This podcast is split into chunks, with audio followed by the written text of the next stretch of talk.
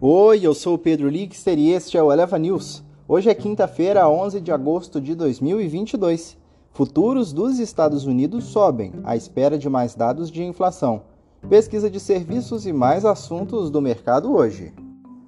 A maioria dos mercados asiáticos fechou em alta, enquanto os índices futuros de Nova York estendem os ganhos da véspera e sobem nesta manhã de quinta, após uma surpresa do índice de preços ao consumidor de julho abaixo do esperado, e antes da divulgação do índice de preços ao produtor nos Estados Unidos, previsto para as 9h30 no horário de Brasília de hoje. Os movimentos ocorreram depois de que a inflação de julho ao consumidor atingiu 8,5%, ligeiramente abaixo dos 8,7% esperados por analistas consultados pela Dow Jones, e levantou dúvidas sobre a inflação atingir o seu pico e o Fed precisará subir as taxas tão agressivamente quanto antecipado na reunião de setembro. A temporada de resultados nos Estados Unidos, por sua vez, continua com relatórios de Rivian, Warby Parker, Postmark e mais empresas. Por aqui, no Brasil, Azul e Bradespar divulgam os resultados antes da abertura do mercado, enquanto JBS, Marfrig, Cogna e várias outras empresas reportam seus números após o fechamento. Em indicadores domésticos, será divulgado a pesquisa de serviços de junho às 9 horas, que deve desacelerar a alta, um dia depois da queda nas vendas do varejo.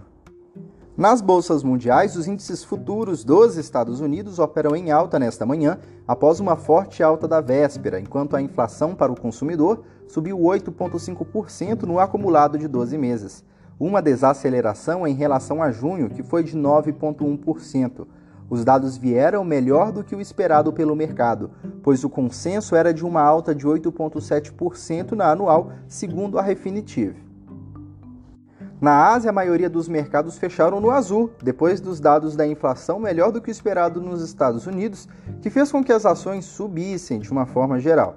Enquanto isso, na Europa, os mercados operam sem direção definida na quinta-feira, com os investidores monitorando, além do noticiário econômico americano, uma série de resultados corporativos no continente europeu.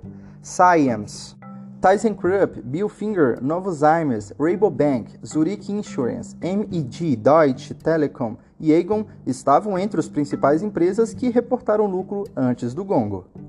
No mercado de commodities, as cotações do petróleo viram para alta após abrirem no vermelho. A queda de mais cedo ocorreu com investidores antecipando mais oferta de petróleo entrando no mercado, justamente com a demanda mais fraca. Os estoques do petróleo bruto nos Estados Unidos subiram 5,5 milhões de barris na semana mais recente, informou a Administração de Informações sobre Energia dos Estados Unidos, mais do que o aumento esperado de 73 mil barris. E olha só, nova regra para a dívida pública.